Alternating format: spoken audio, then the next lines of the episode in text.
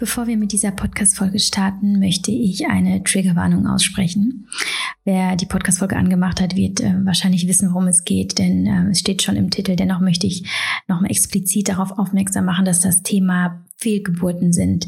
Und wir gehen nicht in die Tiefe und wir gehen nicht ins Detail, aber dennoch können die Beschreibungen der Gefühle und Erlebnisse der Autorin Christina Diel, die über ihre Fehlgeburten spricht, ähm, natürlich dazu führen, dass ähm, Trauma getriggert werden. Und ich möchte das vorher ähm, anmerken und darum bitten, dass ihr diese Podcast-Folge nur hört, wenn ihr euch emotional dazu in der Lage fühlt. Gut, ähm, die Einleitung wird deshalb jetzt auch nicht äh, besonders lange dauern. Ich möchte euch nur kurz Christina Diel vorstellen. Christina Diel ist eine Autorin, eine Speakerin und Coachin. Und Christinas Geschichte ist geprägt von einem ganz harten, furchtbaren Schicksal hatte einen großen Kinderwunsch, der äh, unerfüllt blieb, denn Christina hatte innerhalb von fünfeinhalb Jahren sechs Fehlgeburten, ähm, bis sie sich dann schließlich mit ihrem Freund entschieden hat, dem Kinderwunsch nicht mehr nachzugehen und ähm, nach vorne zu blicken. Und über diese Geschichte, über diesen Weg, über all das, was sie erlebt hat, aber auch ja, was sie, was sie selbst kreiert hat, hat sie ein Buch geschrieben im MVG Verlag. Ähm, das Buch trägt den Titel Netter Versuch Schicksal und ich habe es gelesen äh, innerhalb von ein paar Stunden. Ich, ähm, es hat mich unfassbar gefesselt, das Buch. Ich finde es nicht nur inhaltlich sehr, sehr stark und bewegend, sondern auch wunderbar geschrieben mit ähm, ja einem einem starken Unterhaltungsfaktor. Hat mir super gut gefallen. Und ich glaube, das Buch ist nicht nur für diejenigen, die ähm, einen Kindsverlust erleiden mussten, sondern auch für Menschen, die ja, die auch mit ihren Themen strugglen und vielleicht es eben noch nicht schaffen, nach vorne zu blicken. Und ich glaube, da kann Christina tolle Impulse geben, sehr viel Mut machen, äh, geht als großartiges Beispiel voran, wie ja das Leben trotzdem bunt werden kann und lebenswert werden kann, auch nach solch tragischen Verlusten, nach einem so schlimmen Schicksal. Und dieses äh, Gespräch ist deswegen gar nicht so traurig, wie man vielleicht vermuten mag. Ganz im Gegenteil. Also Christina ähm, blickt jetzt auf die Jahre zurück. Ähm, sie liegen auch schon eine ganze Weile her und ähm, und natürlich äh, merkt man ja an, dass sie da noch sehr bewegt ist und sehr emotional, was natürlich nicht verwundert, aber gleichzeitig spürt man einfach ihre, ihre wahnsinnige ähm, Stärke und Kraft, die sie auch aus diesen Erlebnissen gezogen hat. Und ich finde es einfach, ähm, dass es eine große Bereicherung ist, jemandem zuzuhören, der all das erlebt hat und lebt so gut er kann und das Beste aus der Situation macht. Und ich bin sehr dankbar für dieses Gespräch und freue mich wahnsinnig, es jetzt mit euch teilen zu dürfen. Ich wünsche euch ein schönes Hörerlebnis und viele bedeutende, wichtige Erkenntnisse für euer eigenes Leben.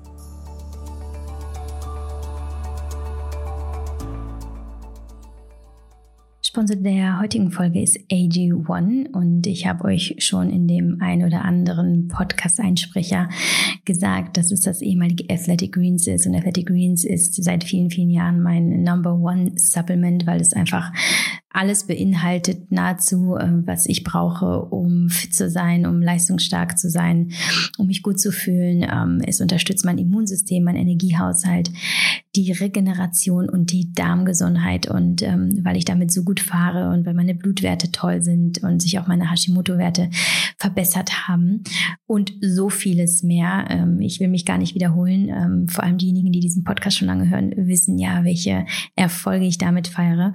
Ja, und deswegen deswegen ähm, konsumiere ich das nach wie vor und auch jeden Tag und auch auf Reisen.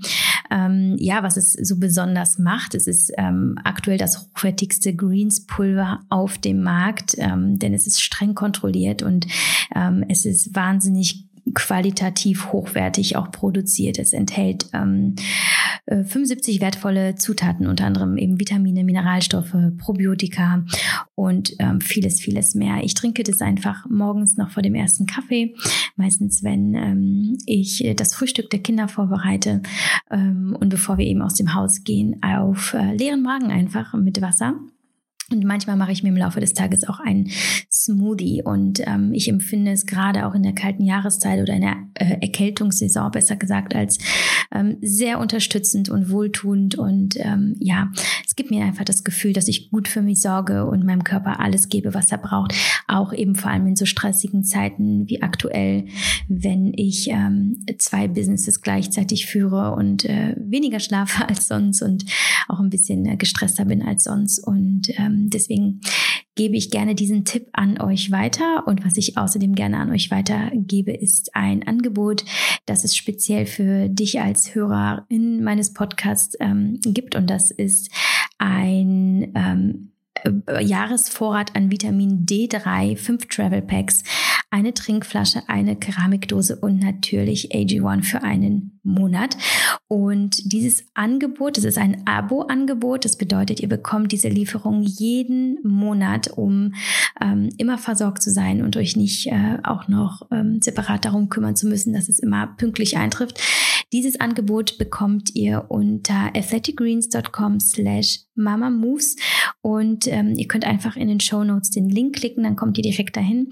Und keine Sorge, Abo klingt immer so fies, aber ihr könnt dieses Abo jederzeit stoppen und ihr habt auch eine Geld-Zurück-Garantie. Also wenn ihr merkt, das ist doch nichts für mich, bekommt ihr das Geld auch zurück. Also ähm, ich kann euch nur empfehlen, das mal auszuprobieren. Es hat, wie gesagt, bei mir sehr, sehr viel verändert und ähm, ist einfach aus meinem Leben nicht mehr wegzudenken. Und ja, ich wünsche euch ähm, eine starke Wintersaison. Passt gut auf euch auf und seid gut zu euch. Und ja, erst erstmal viel Freude mit dieser Folge.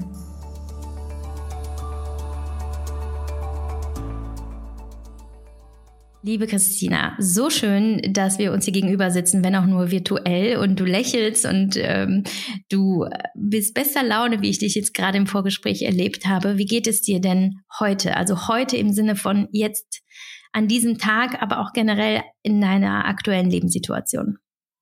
Also erstmal heute geht's mir sehr, sehr gut. Hallo erstmal. Ähm, ich habe super geschlafen. Äh, ich bin gut drauf und freue mich auf unser Gespräch.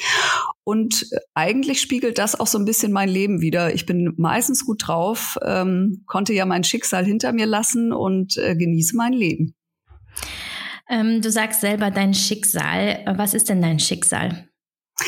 Ja, ich habe mit Mitte 30 versucht, mit meinem Freund ein Kind zu bekommen. Und wir sind damals sehr unbedarft in diese Geschichte reingegangen, haben eigentlich nur so gedacht, ach, wir wollen mal ausprobieren, ob wir eine Familie werden können. Und ähm, ja, aus dieser ursprünglich tollen Idee ist im Lauf der Zeit dann leider ein Albtraum geworden, weil ich innerhalb der darauffolgenden fünfeinhalb Jahre sechs Fehlgeburten erleiden musste und ich bin heute auch kinderlos, Gott sei Dank glücklich, aber ähm, diese gesamte Kinderwunschzeit war für mich sehr, sehr ja schlimm insgesamt. Hm.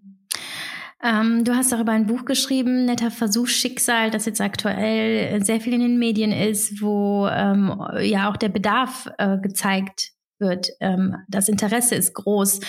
Und ich habe das selber auch ähm, äh, gemerkt, so in den letzten Jahren, dass das Thema ein bisschen populärer wird in dem Sinne von so das, die Tabuisierung wird ein bisschen aufgehoben. Aber das äh, ist, glaube ich, ein langer Weg bis dahin gewesen, denn äh, so als ich vor vor ein paar Jahren mal hier und da mal fast von einer von einer Fehlgeburt gehört habe, war das ein ein krasses ähm, ja, ein, ein, irgendwo ein Tabuthema und da gab es nicht viele Informationen zu und es wurde nicht viel darüber gesprochen. Wie hast du das damals erlebt, als, als du deine erste Fehlgeburt hattest? Ähm, wer hat dir geholfen? Gab es äh, Literatur? Gab es irgendwo Quellen, wo du dir vielleicht Trost und Informationen holen konntest?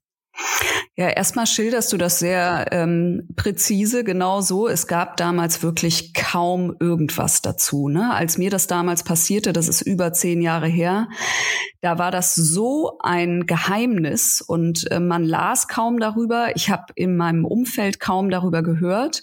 Dementsprechend war es für mich ein riesengroßer Schock.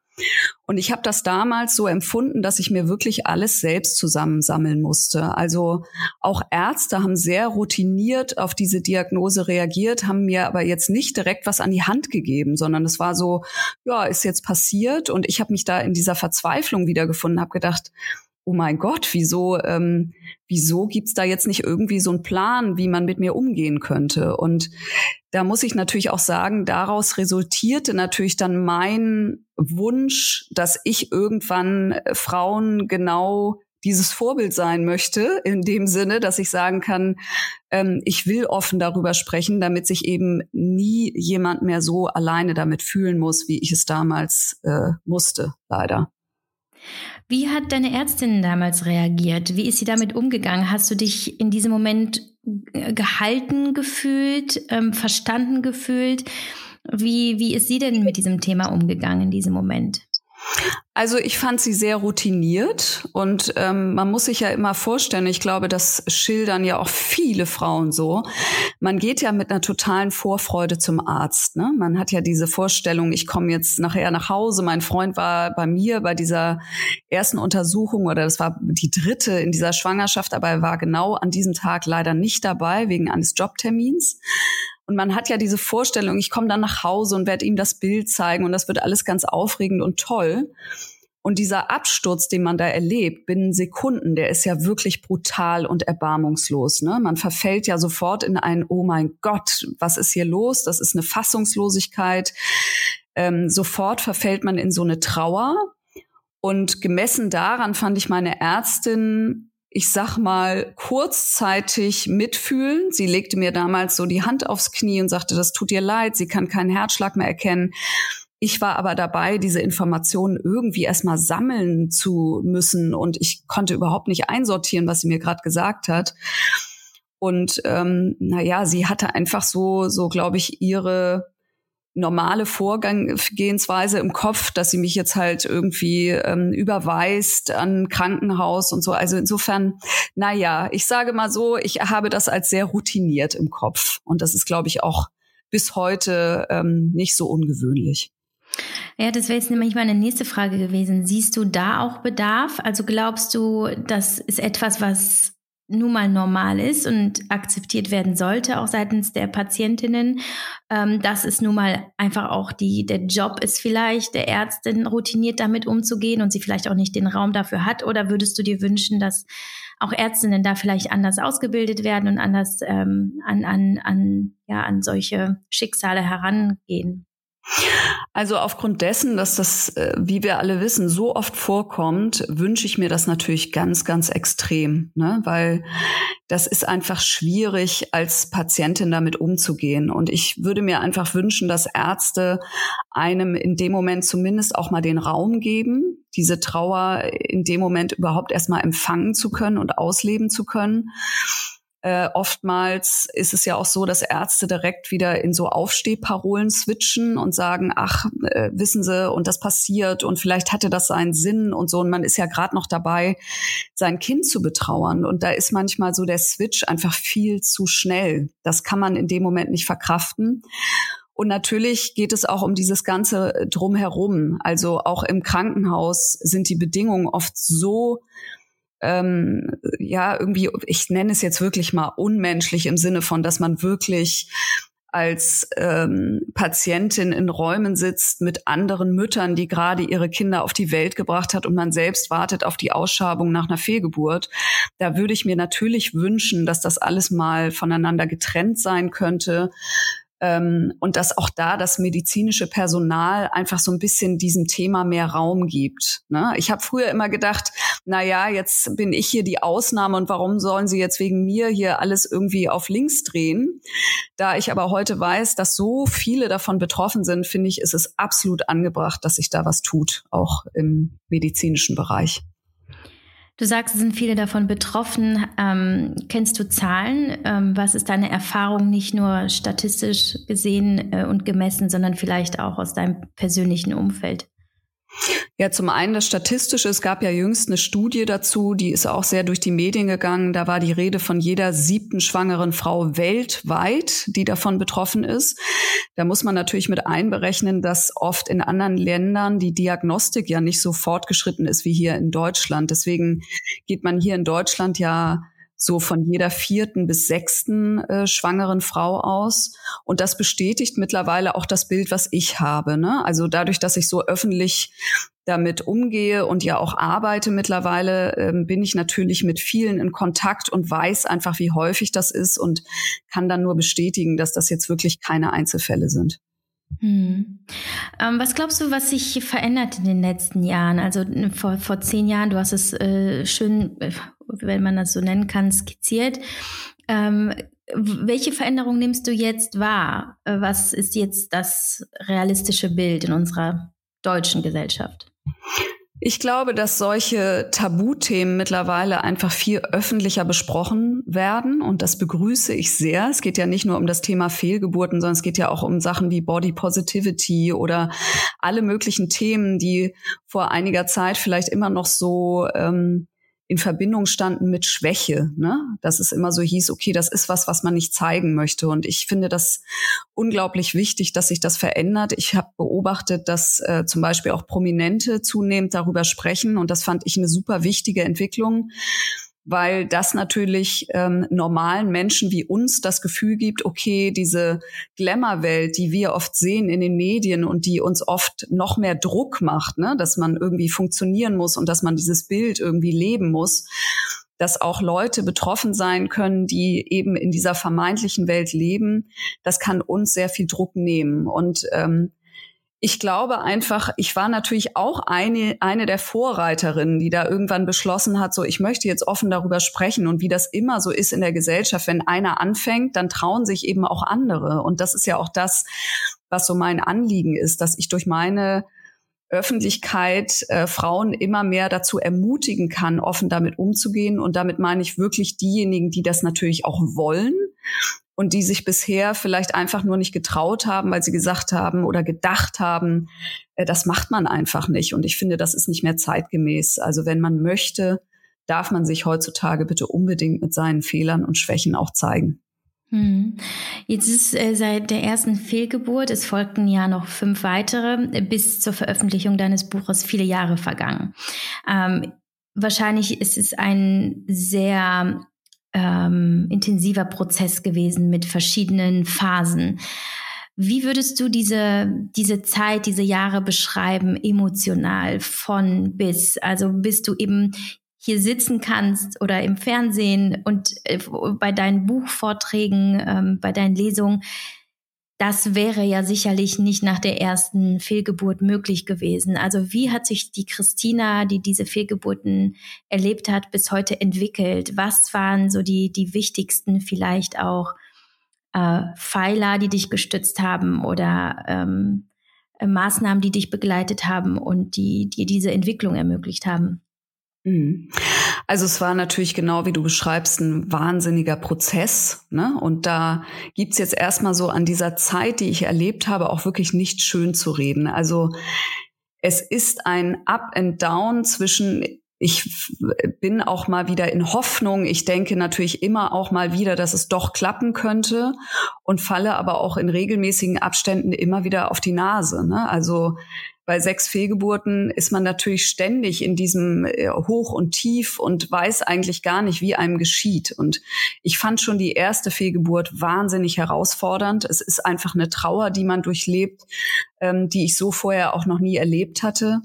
Und dann natürlich über diese Jahre das immer wieder zu erleben, das macht körperlich und seelisch einiges äh, mit einem. Ne? Und ähm, ich hatte jetzt auch eine vierte Schwangerschaft, die auch noch mal besonders äh, schwierig war, weil die sich im Gebärmutterhals angesiedelt hatte.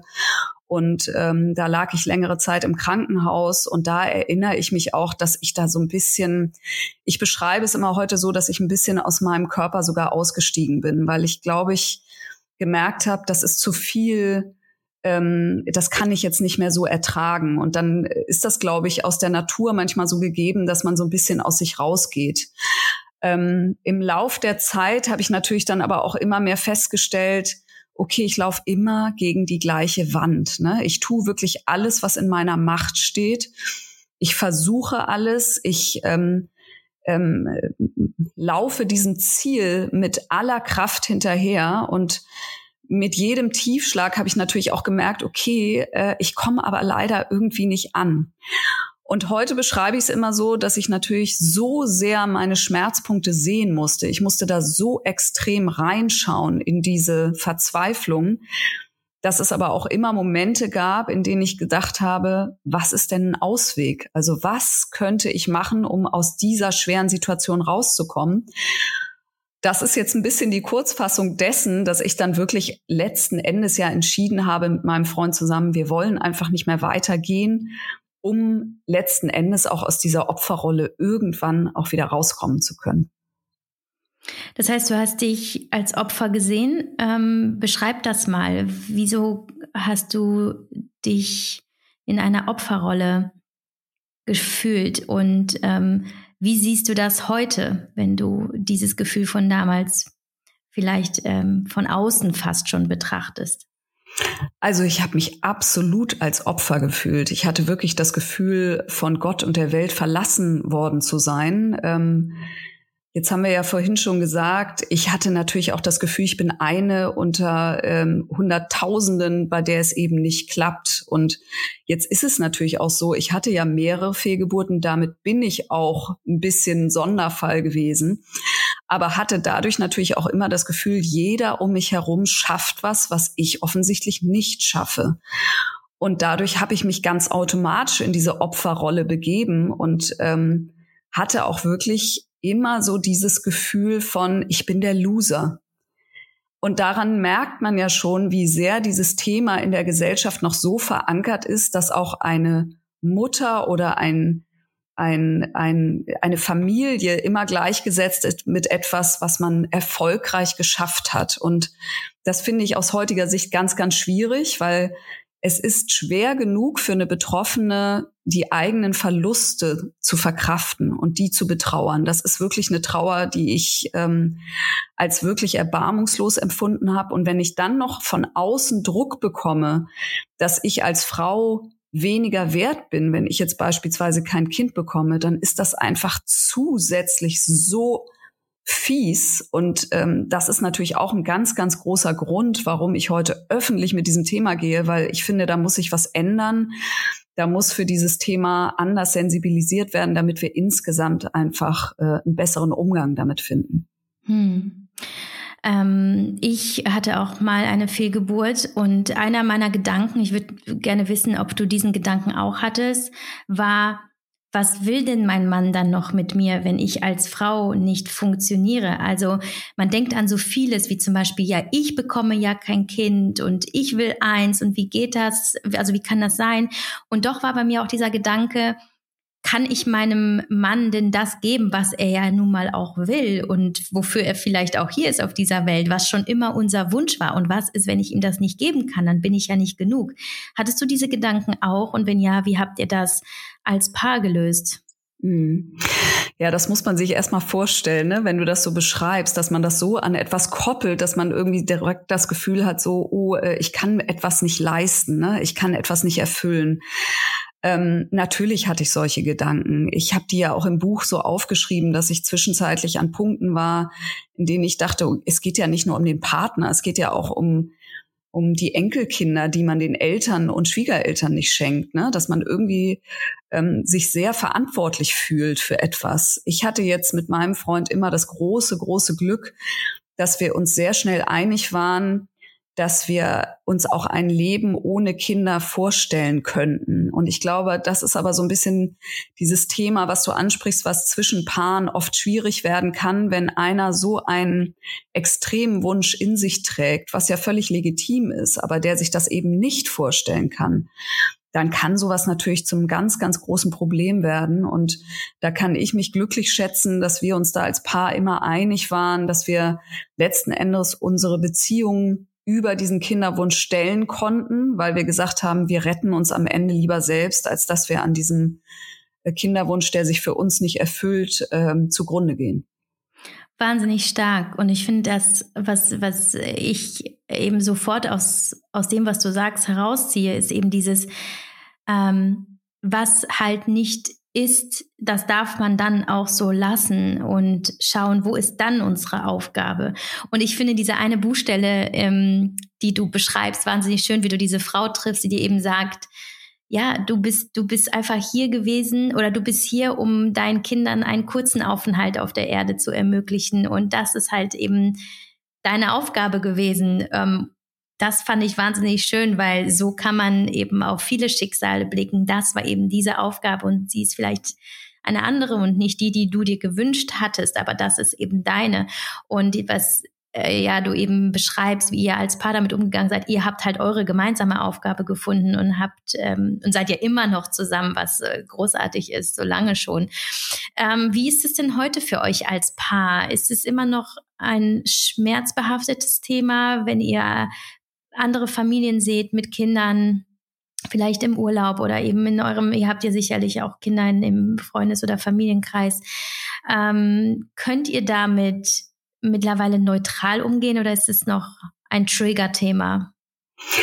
Nein, wir können da mittlerweile total neutral damit umgehen. Und das liegt, glaube ich, wirklich daran, du hast es gerade schon so schön beschrieben, dass es bei uns einen Punkt gab, an dem wir unsere Sicht komplett geändert haben. Für uns war irgendwann klar, wir kommen hier nicht weiter. Und dann ist es ja ganz oft so im Leben, dann steht man an so einer Weggabelung und hat dann diese Entscheidung, ich kann jetzt den Weg weitergehen im hätte, wäre, wenn, ne? so nenne ich es immer, dass man ständig immer noch darum kreist, wie hätte mein Leben aussehen können, wenn das doch geklappt hätte. Oder ich nehme halt den Weg, an dem ich einen Haken dran setze und sage, das war eine wirklich, wirklich schlimme Zeit. Die möchte ich aber hinter mir lassen und möchte jetzt wirklich bewusst nach vorne schauen. Und das haben wir getan. Wir haben in dem Moment eine ganz aktive Entscheidung getroffen und in dem Moment wirklich uns auf die Dinge fokussiert, bei denen wir das Gefühl hatten, die machen unser Leben reich, ohne eben immer diesen Gedanken an, das fehlt uns. Ne? Und dadurch konnten wir das Glück Stück für Stück wieder zurückholen. Und ich würde heute auch sagen, wir konnten es dadurch auch wieder größer machen, weil oft hat man ja Dinge bereits im Leben, die man aber im Lauf der Zeit als selbstverständlich annimmt. So wie du sagst jetzt zum Beispiel unsere Beziehung, ne? die natürlich außergewöhnlich ist, weil sie erstens mal diesen Kinderwunsch überstanden hat und die auch schon so lange besteht. Und das sind einfach Dinge, die wir wieder mehr ehren konnten und die einfach wieder größer werden konnten. Und insofern ähm, registrieren wir das, ne? wenn andere Leute Kinder haben und wir gönnen denen das auch. Wir können uns auch dafür freuen, weil wir irgendwie wissen, wir haben unser Leben, was, was uns bereichert und die haben ihres. Und am Ende ist ja auch kein Leben immer nur äh, gut oder schlecht. Das wissen wir mittlerweile auch. Und insofern gleicht sich das am Ende auch alles immer wieder aus. Hm. Ich hatte auch auf jeden Fall einen Gedanken, der, ist, der mag vielleicht befremdlich wirken auf dich, aber du sagst ja an einer Stelle im Buch, wie wütend du warst plötzlich auf deinen Ex-Freund, dass er mit dir diese Kinder halt einfach nicht gemacht hat, weil er sich verpisst hat. Und ich dachte noch am Ende, ja, eigentlich, also wäre, wäre er geblieben, hättest du deinen Freund ja nie getroffen und ihr wärt nicht in dieser stabilen, wundervollen, reichen Beziehung. Und ähm, das sind eben häufig die Dinge, wenn mir etwas Schlimmes passiert, nehme ich aber wahr, was infolgedessen halt auch Gutes passiert ist, was nicht passiert wäre, wenn eben das Negative nicht passiert wäre. Es sind einfach häufig so, so diese Verknüpfungen, die wir im Schmerz ja gar nicht wahrnehmen. Aber wenn wir da vielleicht ein bisschen rausgehen und es uns dann eben aus, vielleicht aus der Vogelperspektive anschauen, dann nehmen wir plötzlich wahr, ja, das Leben ist ja nun mal ähm, bipolar. Also wir haben ja zwei Pole, das ist Schlechte und das, das Gute und das Gute kann nicht ohne dem Schlechten, aber dir ist halt nun mal auch sehr viel Schlechtes passiert und du hast aber auch ähm, in deinem Buch ähm, direkt von Anfang an von deinen Therapien auch erzählt, die aber auch ein wichtiger Teil des Prozesses waren, oder? Wie, welchen Stellenwert hatten, hatten die Therapien für dich und was ist vielleicht so der Tipp, den du anderen Frauen an dieser Stelle geben möchtest? Ähm, oder welche Erfahrungen möchtest du teilen? Ich möchte auf jeden Fall die Erfahrung teilen, dass eine Therapie sehr, sehr sinnvoll ist. Also diese Erfahrung habe ich persönlich selber machen dürfen. Und auch da war es damals so, dass ich mich selber darum gekümmert habe, an dem Punkt, an dem ich merkte, ich komme jetzt hier irgendwie nicht so richtig weiter. Du hast gerade auch schon diese Wut beschrieben, die war ja irgendwann in mir so stark, weil ich, glaube ich, gar nicht mehr wusste, wohin mit meiner Trauer. Also dieses Gefühl des Gelähmtseins und des nicht vorankommens, das hatte ich so noch nie erlebt. Ne? Man hat ja sonst eigentlich immer eher das Gefühl im Leben, man kann alles Mögliche steuern. Ne? Also man kann irgendwie sich einen Job aussuchen, man kann sich einen Partner aussuchen. Aber das war zum ersten Mal so, dass ich merkte, ich steck da wirklich richtig drin fest. Und dann ist es natürlich total hilfreich, da mal jemanden draufschauen zu lassen, der sich auch professionell mit Schicksalen auskennt. Und das hat mir sehr geholfen, weil das diese Perspektive noch mal ganz, ganz groß aufmacht, also auch nochmal sich mit Themen befasst, was hat das eigentlich mit meiner Prägung zu tun, mit meiner Kindheit? Warum fühle ich mich jetzt hier gerade so gefangen? Warum kann ich auch nicht loslassen, obwohl ich manchmal schon an Stellen lande, an denen ich merke, ich mute mir mehr zu, als ich eigentlich verkraften kann. Und das hat sich da alles auflösen können mit der Zeit und das hat mir einfach eine große Hilfestellung geleistet in Momenten, wo ich wirklich manchmal selber das Gefühl habe, ich komme hier selbst nicht mehr raus. Insofern mein Ratschlag, ähm, sich unbedingt Hilfe zu holen, wenn man, wenn man genau in so einer Situation steckt.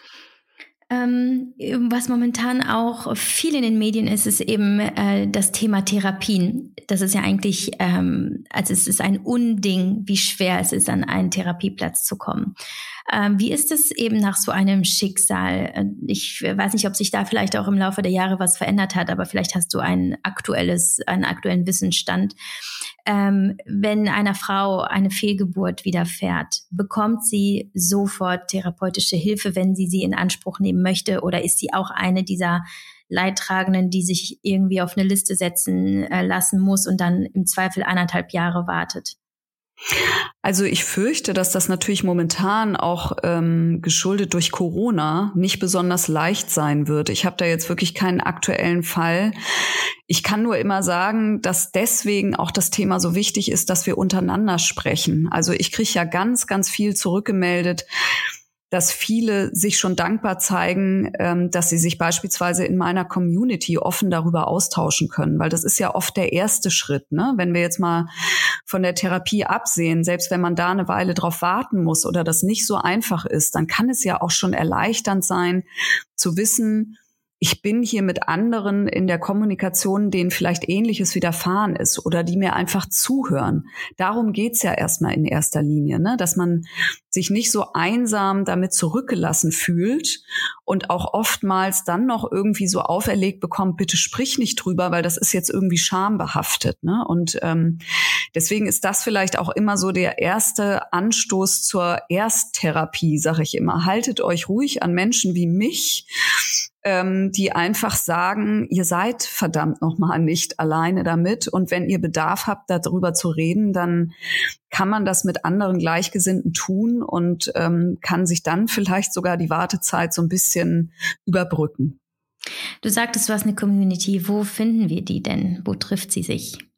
Also hauptsächlich bin ich bei Instagram vertreten mit diesem Thema und ähm, ich muss auch immer dazu sagen, ich war anfangs so ein bisschen skeptisch, ob das gut funktioniert auf dieser Plattform, muss aber sagen, dass diese ähm, Community so wertschätzend miteinander umgeht. Und ich glaube, das liegt einfach daran, dass so viele Frauen sich da treffen, die wirklich verletzlich sind, ja, also die wirklich Dinge erlebt haben, bei denen man irgendwie so eine gegenseitige Empathie füreinander entwickelt und schon automatisch weiß, okay, ich erlaube mir hier kein Urteil über deine Art, damit umzugehen. Und das finde ich extrem wertschätzend, extrem ähm, wohlwollend. Ich finde, dass da alle immer sehr, sehr gut aufgefangen werden und deswegen kann ich jeden nur dazu einladen, sich da mit allen anderen irgendwie äh, auszutauschen. Mhm. Ähm, ich werde auf jeden Fall deine ganzen Kanäle verlinken in den Shownotes für alle, die jetzt gerne direkt danach mal gucken wollen, wo Christina sich rumtreibt. Um jetzt noch das Therapiethema abzuschließen, wo hast du deine Therapeutin gefunden und wie war ähm, ja, wie war der, der, der Erstkontakt bis zur ersten Therapiestunde? Ich habe damals meiner Ärztin tatsächlich gesagt, ich komme hier nicht mehr weiter. Also ich mache mir auch Sorgen um mich selbst. Ne? Und ähm, ich war, glaube ich, einfach so in dieser Verzweiflung ge gefangen, dass ich einfach Auswege gesucht habe. Und dann hat meine Ärztin schon diesen Vorschlag gebracht. Und dann ist es aber natürlich, wie du jetzt vorhin schon so ein bisschen angedeutet hast, es ist leider ja nicht so, dass man dann einfach nur einen Anruf tätigt und dann wird man da herzlich empfangen, sondern da muss man natürlich sich selbst auch so ein bisschen dahinter klemmen. Das ist leider so. Ne? Und das habe ich damals natürlich auch getan. Ich kann mich erinnern, dass ich noch zwei Vorgespräche mit anderen Therapeutinnen hatte, die mir dann eben nicht so gut gefallen haben, bei denen ich das Gefühl hatte, die gehen jetzt nicht so gut auf dieses Thema ein und dann irgendwann hat es aber gepasst und dann hat das auch gut funktioniert. Ich hatte ja dann das Pech, das hast du im Buch vielleicht gelesen, dass ich dann ähm, ein bisschen eine schwierige Begegnung hatte mit meiner Therapeutin. Die hat mir nämlich dann an einem Punkt irgendwann offenbart, dass sie selbst schwanger ist. Und natürlich aus heutiger Sicht sage ich ja, das ist ja ihr gutes Recht und sie kann ja auch nichts dafür. Das hat mich nur damals völlig aus den Socken gehauen, weil das natürlich so mein privater Raum war, bei dem ich das Gefühl hatte, hier geht es wirklich nur um mich. Ne? Und ähm, Deswegen habe ich mir dann irgendwann tatsächlich eine Therapeutin gesucht, die einfach ein Alter hatte, bei der ich ausschließen konnte, ähm, dass sie mir diese Offenbarung nochmal irgendwie vor die Füße wirft. Aber so war das damals bei mir. Man muss sich da leider echt ein bisschen dahinter klemmen, aber ähm, der erste Schritt ist immer der Gang zum Arzt, weil die erkennen das auch ganz gut. Hm. Bist du heute noch in Therapie? Nee, ich war wirklich Jahre, Jahre lang in Therapie und ich nutze das bis heute, dass ich immer so Anker mir ähm, nehme. Also, dass ich zum Beispiel mal ich sag mal, eine Hypnose-Therapiestunde mache, wenn ich das Gefühl habe, ich steck wieder in irgendwas fest, ich sehe den Wald vor lauter Bäumen nicht oder so, dann mache ich das einfach wie so eine kurze Pause, in der ich vielleicht wieder so zu mir finden kann. Also das halte ich mir immer offen. Und durch diese Therapie bin ich ja auch damals so in dieses Thema Achtsamkeit eingetaucht. Ne? Ich habe ja angefangen mit Meditieren, obwohl ich das Anfang sehr, äh, anfangs sehr skeptisch gesehen habe und habe gedacht, ah, ich weiß nicht, ob das was für mich ist. Ich hatte damals ein Bild, dass das alles sehr esoterisch ist und äh, habe mich da nicht so gesehen. Und das ist aber durchaus was, äh, was ich bis heute mache, weil ich sehr schnell feststellte, dass das was ist, was wirklich, wirklich hilft. Also gerade wenn man sich in diesen ewigen Gedankenkreiseln verfängt. Ähm, ich hatte natürlich auch mit Schlaflosigkeit zu tun, weil man immer um die gleichen Sorgen kreist. Dann kann ähm, Meditation und dieses gesamte Thema Achtsamkeit eine totale Hilfe sein, um endlich mal wieder zur Ruhe zu kommen und auch wieder im Hier und Jetzt anzukommen. Mhm.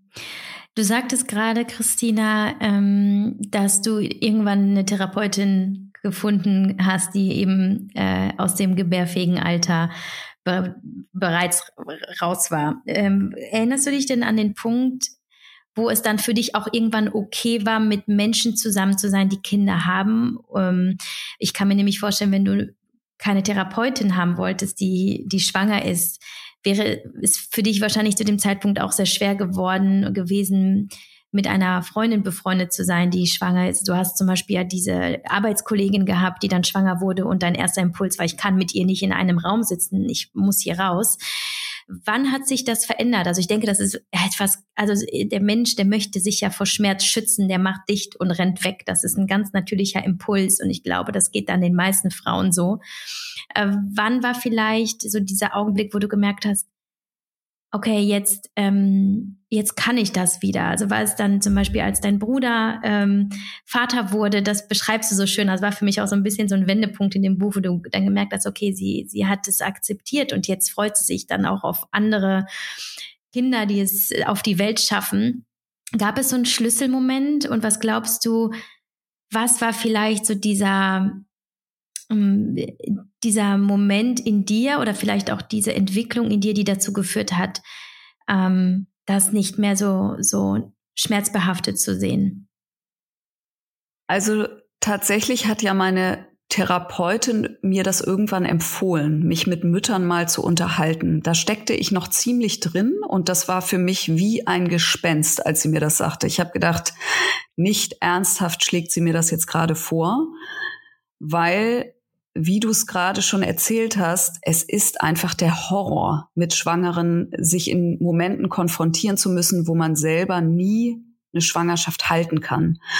Und das ist mir an der Stelle auch erstmal wichtig zu sagen für alle, die zuhören und die betroffen sind, das ist okay. Ne? Das ist absolut normal und wie du schon sagtest, man schützt sich einfach vor diesem Schmerz und da muss man dann auch manchmal liebevoll auf sich schauen und sagen, ich kann es jetzt halt gerade einfach nicht. Was sich bei mir aber dann veränderte, nachdem die Therapeutin sagte, gehen Sie doch mal mit Müttern ins Gespräch, war einfach das Thema, dass ich plötzlich erkannt habe, okay, dieses überglorifizierte Leben, was ich mir im Kopf zurecht fantasiert habe, was ich so dachte, was das Muttersein mit sich bringt, nämlich ich bekomme ein Kind und dann wache ich nur noch jeden Tag überglücklich auf. Das war nicht so. Das haben mir dann Mütter bestätigt und ähm, die haben mir natürlich immer gesagt, du, ich liebe mein Kind und das ist ja auch völlig richtig und wichtig. Aber ich habe dafür ganz andere Herausforderungen. Ich habe ganz andere Schmerzpunkte in meinem Leben und das hat bei mir dann dazu geführt, dass ich mit Freundinnen wirklich wieder eine Perspektive gefunden habe und gedacht habe, so, wow, lass uns doch darauf committen, dass wir einfach feststellen, du hast vielleicht das Kind, was ich mir wünsche. Dafür habe ich aber andere Dinge im Leben, die du jetzt vielleicht nicht mehr hast, sowas wie Freiheiten oder ähm, mehr Geld zur Verfügung oder was auch immer. Ne? Und das hat mich dann so Stück für Stück wirklich Step by Step dahin gebracht, dass ich gedacht habe, okay, es macht keinen Sinn, Leben immer in Schwarz oder Weiß einzuteilen. Also ein kinderloses Leben heißt nicht immer automatisch, es ist das schlechtere Leben. Und ein kinderreiches Leben ist nicht automatisch das bessere Leben. Und ähm, das waren auf jeden Fall so Turning Points bei mir. Mhm. Es gibt ja diesen Spruch, ähm, die Zeit heilt alle Wunden. Wie siehst du das? Ist es die Zeit oder ist es der Umgang mit der Zeit? Und äh, wenn du jetzt eben auf diese Jahre schaust, in denen du all diese Schicksale erlebt hast, eigentlich wiederholende Schicksale, ähm, was ist es eigentlich, was die Wunden heilt? Und sind sie dann am Ende wirklich geheilt? Ja, schwieriger Spruch, der Zeit halt, die Zeit halt alle Wunden. Ähm, ich finde, erstens ist es sehr individuell. Ne? Das ist auch wieder sowas, bei dem Leute oft das Gefühl bekommen können, ähm, okay, ich habe nicht die Zeit für meine Trauer oder die muss dann auch irgendwann abgeschlossen sein. Das sehe ich deswegen so ein bisschen zwiegespalten, weil ähm, ich finde, in dem Bereich, was Trauer be betrifft, ist alles erlaubt. Ne? Und ähm, es gibt Menschen, die können über Jahre nicht damit abschließen und es gibt welche, die können es halt besser verkraften. Das hat ja auch ein bisschen was mit der Resilienzfähigkeit zu tun. Ähm, ich glaube, dass es wirklich bei mir eine bewusste Entscheidung war, nach vorne zu schauen. Und insofern gibt es nicht grundsätzlich dieses, es heilt die Wunden, weil was ich zum Beispiel jetzt auch bemerke in dieser Zeit, wo ich sehr viel über dieses Thema spreche, logischerweise, ne, ich habe jetzt ein Buch darüber rausgebracht, ich habe das ja auch nochmal niedergeschrieben, ich bin viel in Interviews und da tauche ich natürlich sehr, sehr viel nochmal in diese Vergangenheit ein. Und den Schmerz merke ich. Also äh, der ist dann immer noch sehr, sehr präsent in dem Moment, wo ich wirklich zurückschaue und wo ich dann nochmal eintauche in diese Geschichte. Und das finde ich aber auch okay und völlig verständlich. Ne? Und es macht überhaupt keinen Sinn, sich dann selber immer ähm, aufzuerlegen, ich will, dass das irgendwann ganz weggeht. Ich finde, das ist völlig okay, dass man diesen Schmerz immer noch nachempfinden kann.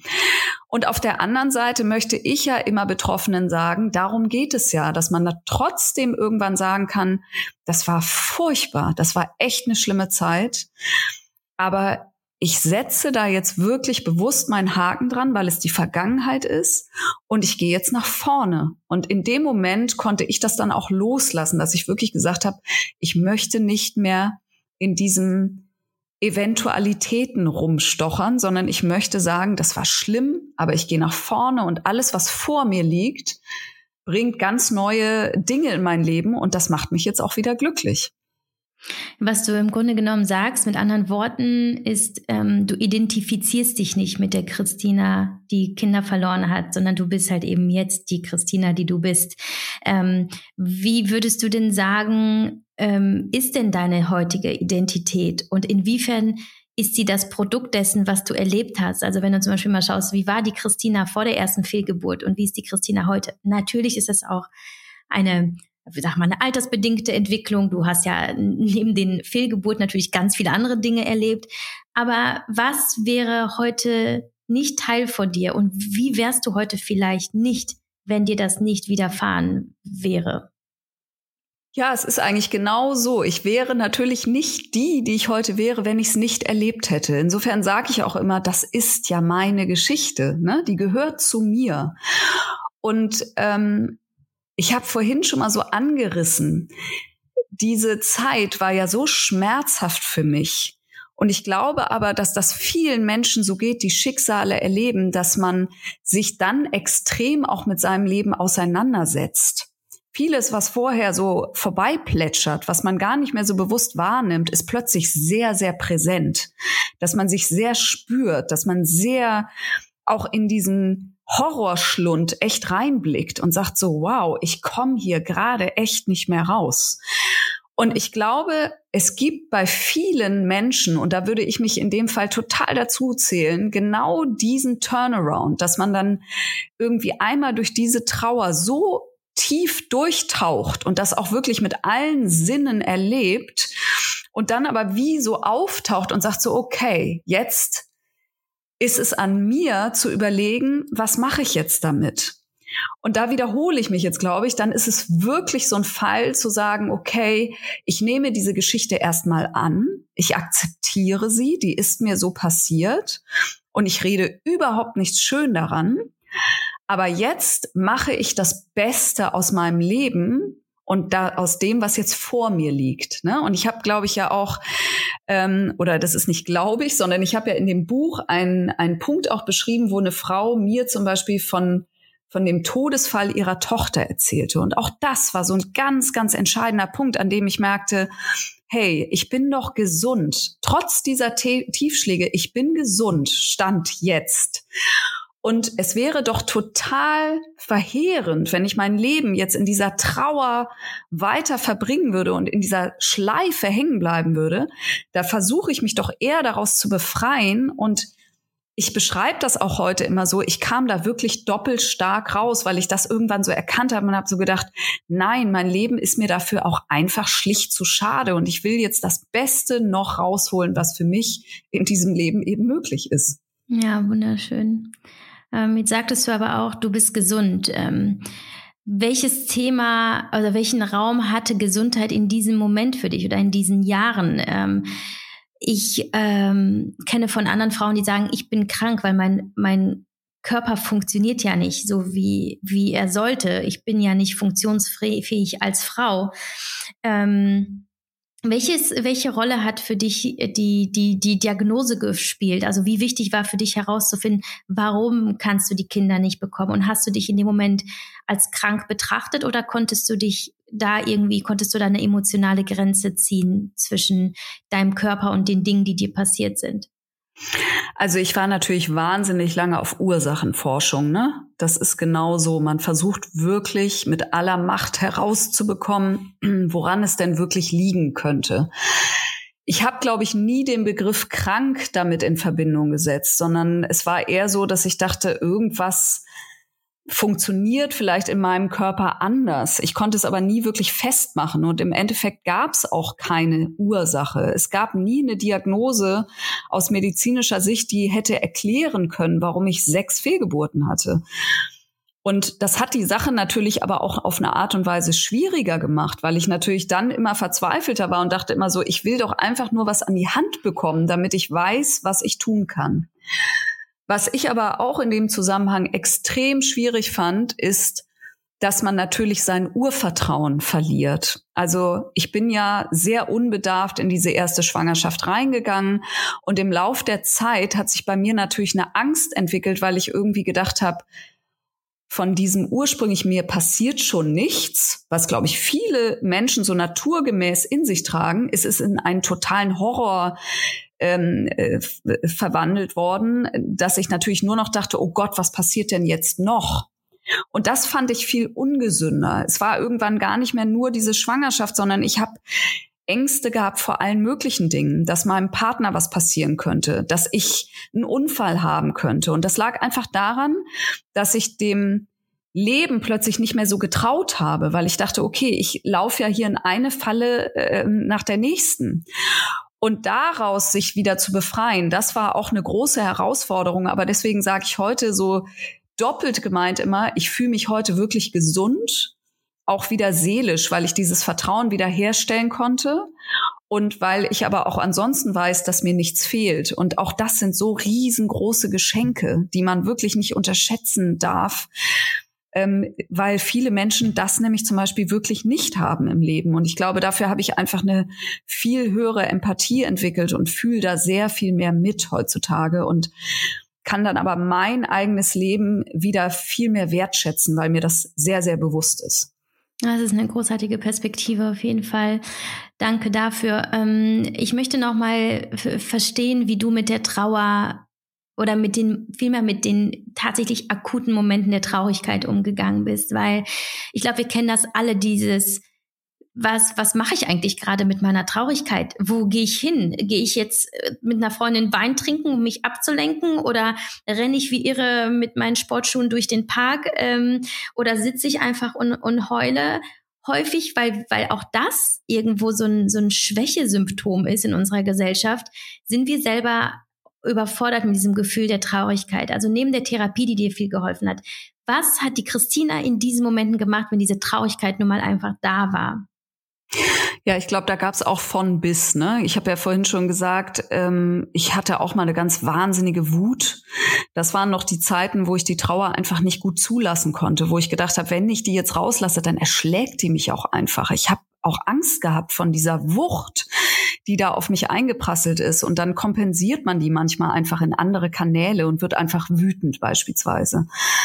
Ähm, und das ist ja auch so ein Punkt, man trauert ja nun mal einfach auch nicht gerne. Ich weiß heutzutage auch aus dieser Therapieerfahrung, dass man nicht drumherum kommt, dass man irgendwann sie auch zulassen muss, um sie zu überstehen. Aber das ist natürlich auch völlig verständlich, dass wir Menschen erstmal versuchen auszuweichen. Niemand steckt gerne in der Verzweiflung. Niemand trauert gerne. Niemand mag dieses Gefühl des Erschlagenseins. Aber um das mal mutmachend zu drehen, wenn man sich darauf einlassen kann und das auch wirklich mal zulässt mit allem, was dazugehört, mit Weinen, mit Schreien, mit, mit wirklich dem Gefühl, ich komme hier nie wieder raus, dann ist die gute Nachricht doch, gerade dann kommt man wieder raus weil ähm, man es einfach einmal durchlebt. Und ähm, das hat mir eine Therapeutin ja auch irgendwann mal so klar gemacht und hat gesagt, wenn Sie es immer wegdrücken, dann verletzen Sie irgendwann nur noch sich selbst und das wächst. Das wird nur noch größer. Sie müssen es irgendwann rauslassen. Und ich finde das irgendwie bildlich dargestellt ganz schön, dass man irgendwann die Türen halt öffnet, um es auch reinzulassen, weil es sonst einfach sich drängelt vor deinen persönlichen Türen und dann der Druck einfach immer größer wird. Und ähm, das ist ein Umgang mit Trauer, den man sicherlich lernen muss und kann, aber der, der dann irgendwann früher oder später sehr erleichternd wirken kann. Hm. Wie wichtig waren andere Menschen für dich in dieser Zeit? Also natürlich dein Partner, der, der dich äh, getragen hat und der dir geholfen hat, das durchzustehen. Aber ähm, auch da mit dem Blick darauf, was können Menschen falsch und was können sie richtig tun? Welcher, was glaubst du, was ist der richtige Umgang äh, mit einer Frau, die eine Fehlgeburt hatte, für, für die, die zuhören und eben sagen, ich bin manchmal so machtlos. Das ist ja auch eine Machtlosigkeit von außen. Also was sage ich jetzt? Sage ich, mein Beileid, sage ich, hey, ist nicht so schlimm. Also was hättest du dir als, als Betroffene vielleicht auch gewünscht in der einen oder anderen Situation?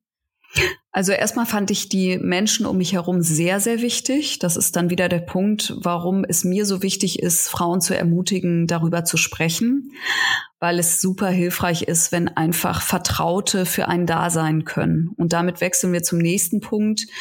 Es geht bei diesem Umgang immer um das Dasein. Es geht erstmal nicht darum, jemandem eine Lösung zu präsentieren. Ne? Also es gibt nichts Schlimmeres für Betroffene, als direkt Ratschläge empfangen zu müssen, was man hätte besser machen können oder was man beim nächsten Mal vielleicht besser machen kann oder da gibt es ja endlos lange Listen, die Betroffene wahnsinnig verletzen und die die vor allen Dingen auch überhaupt nicht voranbringen. Also ich habe ja auch diesen klassischen Satz immer genannt mit ähm, Denk einfach nicht mehr drüber nach ja, haha, ne? Nach fünf, sechs Fehlgeburten gibt es nichts anderes mehr in deinem Leben. Du denkst über nichts anderes mehr nach. Und da sind solche Ratschläge einfach unsinnig und ähm, bringen einen ja auch überhaupt nicht voran.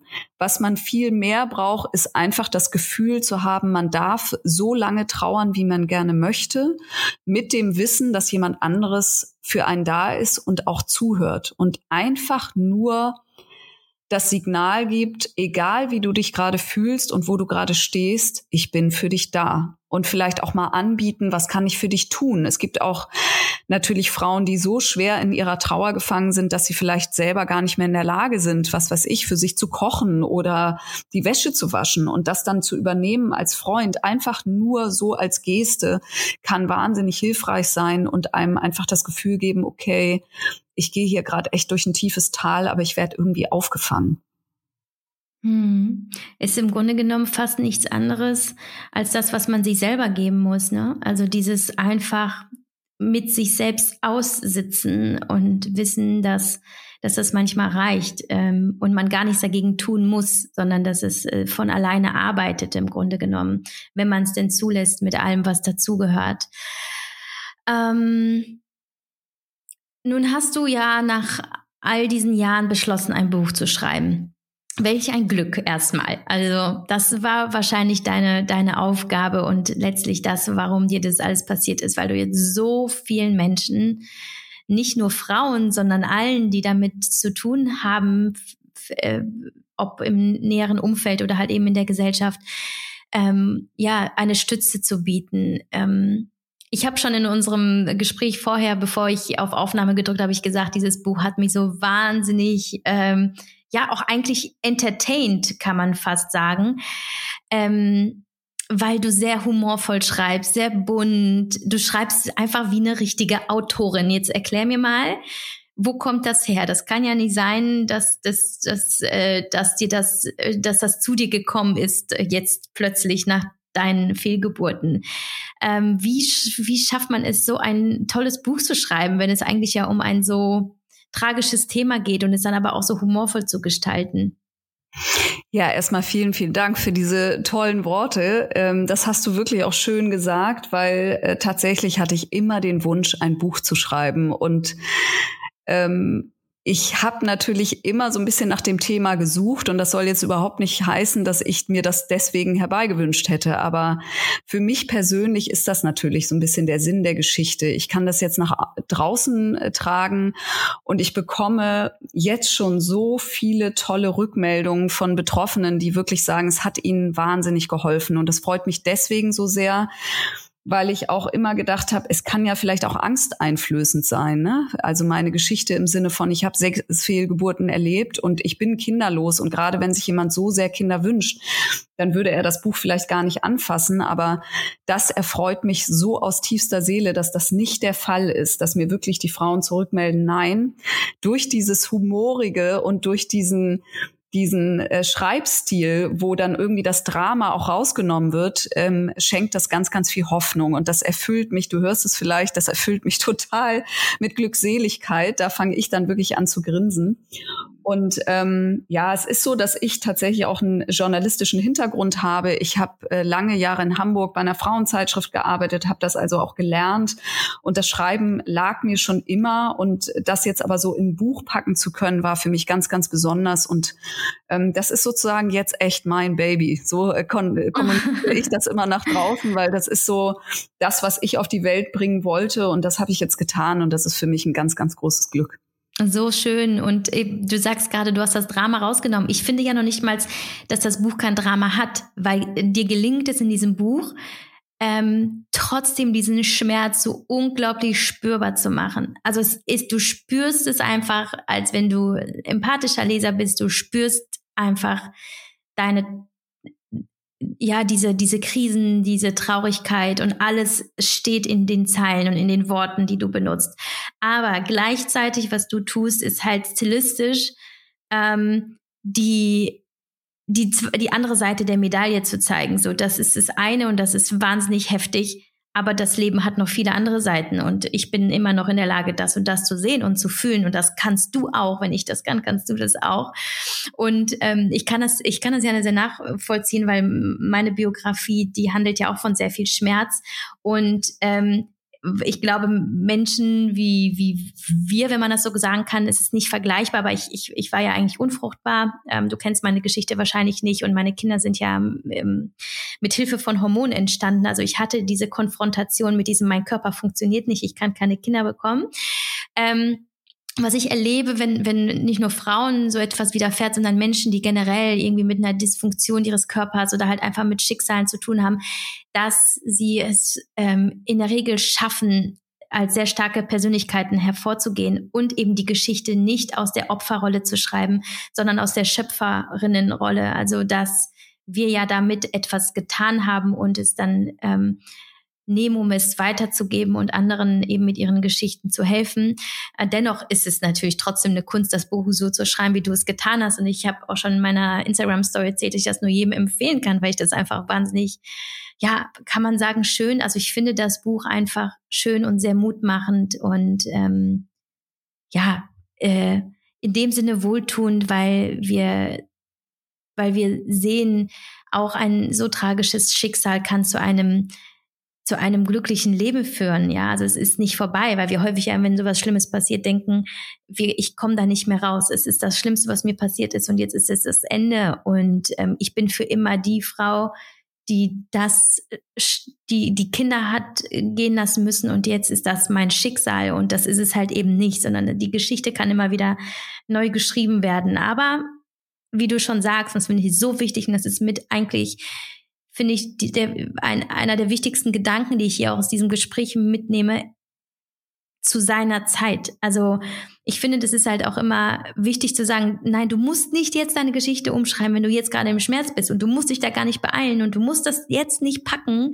Jetzt kann das einfach alles sein und du kannst äh, so, du kannst es einfach spüren und Du kannst leiden und du kannst weinen und du kannst schreien, alles, was dazugehört. Und es kann Jahre dauern, aber binde es nicht an die Hoffnungslosigkeit, sondern denke daran, ne, das ist immer wieder ähm, es gibt die Möglichkeit des Neubeginns, aber der passiert genau dann, wenn dein Körper und deine Seele äh, dafür bereit sind. Das ist das, was ich jetzt daraus ziehe. So habe ich dein Buch gelesen, so lese ich deine Geschichte und so ist meine Erfahrung mit äh, Menschen, die eben so, so tragische Schicksale erlebt haben. Was ist dein persönliches Learning, um vielleicht dieses Gespräch an dieser Stelle dann auch abzuschließen ähm, und vielleicht auch jetzt nochmal die HörerInnen äh, zu verabschieden mit einem deiner Gedanken, der vielleicht so der der wichtigste ist für dich aus, aus den letzten zehn Jahren? Ich finde, du hast jetzt am Ende einen ganz, ganz entscheidenden Punkt genannt. Ähm, ich, wenn man selber in dieser Krise steckt, dann hat man ja oft das Gefühl, ich komme hier nicht mehr raus. Und das war einer der wichtigsten Gründe für mich zu sagen, ich möchte mich offen damit zeigen, um eben Frauen ein Bild sein zu können, dass man aus dieser Krise doch wieder rauskommen kann, weil mir das damals so sehr gefehlt hat. Ich habe niemanden gehabt, der da gestanden hätte und der gesagt hat, du pass auf, ich habe wahnsinnig äh, schwere Zeiten in der Kinderwunschzeit gehabt und ich bin heute kinderlos, ich bin aber happy. Das hatte ich nicht. Und das ist eigentlich das, was ich Betroffenen immer mitgeben möchte. Man muss gar nicht so viel dafür tun, wie du das schon gerade gesagt hast. Ne? Man muss sich jetzt nicht schon wieder beide Beine ausreißen und denken, ich möchte das schaffen, was Christina geschafft hat und was mache ich jetzt? Sondern es reicht, sich dieser Möglichkeit zu öffnen. Und dafür stehe ich einfach, dass ich sage, hey, hier stehe ich. Ich möchte euch einfach nur zeigen, dass mein Leben heute wieder happy, glücklich und erfüllt ist. Und öffnet euch einfach nur für diese Möglichkeit und den Rest lasst ihr einfach laufen und dann schaut, was passiert. Ja. Oh, ich habe so Gänsehaut, Christina. Es war so ein ähm, wahnsinnig tiefgehendes Gespräch mit dir und ähm, ich, ich bin sehr dankbar, dass es dich gibt und dass es dich so gibt, wie du bist, ähm, obwohl mir das natürlich wahnsinnig leid tut, ähm, dass du, du durch diese durch dieses Kapitel deines Lebens gehen musstest und ähm, ja, aber daraus jetzt ganz viele tolle neue Kapitel geschrieben hast, die eine große Bereicherung sind für uns alle. Deswegen danke ich dir an dieser Stelle sehr für dieses Buch und für dein Sein und für dieses Gespräch und dass du so unfassbar offen und ehrlich warst. Und ähm, ich bin mir so sicher, dass hier ganz viele Frauen sehr berührt sind und ähm, ich glaube auch wahrscheinlich etwas hoffnungsvoller als vielleicht noch vor einer Stunde. Danke, liebe Christina. Ich danke dir. Es war ein ganz tolles Gespräch. Danke.